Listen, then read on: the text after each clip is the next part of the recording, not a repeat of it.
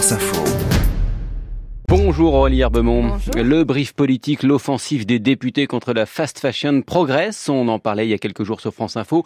Il cible en particulier le site chinois Shein. On a un calendrier, c'est l'info du brief.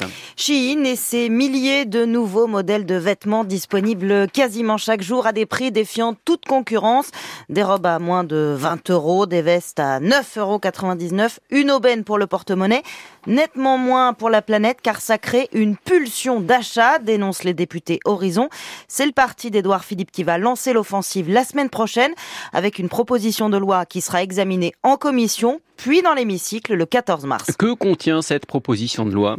L'interdiction de la publicité pour les marques de fast fashion dans le collimateur, les vidéos d'influenceuses qui déballent leurs colis en présentant tous les débardeurs qu'elles ont achetés. Les députés Horizon voudraient en finir avec ces partenariats rémunérés. L'idée, c'est aussi de taper les enseignes au portefeuille avec des pénalités financières jusqu'à 10 euros par produit. Le texte porté par la députée Anne-Cécile Violent, qui a mené des auditions sur le sujet hier, prévoit également des messages sur les sites internet pour sensibiliser les clients à l'impact environnemental de chaque article. Horizon sur ce créneau anti-fast fashion. Et non, c'est la mode en ce moment. Le député LR de la Loire, Antoine Vermorel, est aussi parti en guerre contre Chine avec une vidéo TikTok qui parodie les vidéos d'influenceuses et qui a recueilli plus de 100 000 likes en quelques jours.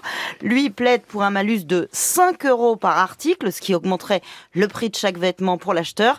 Un malus qui permettrait de financer un bonus sur des vêtements made in France ou made in Europe. Et ces propositions de loi ont une chance d'aboutir alors celle d'Horizon est clairement plus avancée car elle a une date d'examen à l'Assemblée.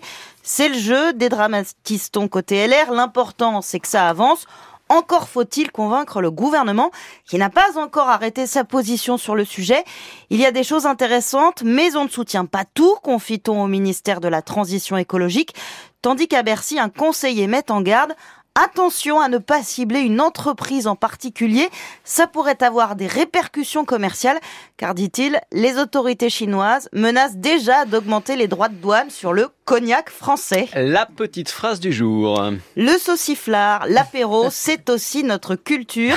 Phrase signée Olivier Faure, le patron du PS au Salon de l'Agriculture, de quoi faire réagir son homologue du Parti communiste. Sur X, l'ancien Twitter, Fabien Roussel répond à son camarade Communiste et donc partageur, je ne demande pas de droit d'auteur.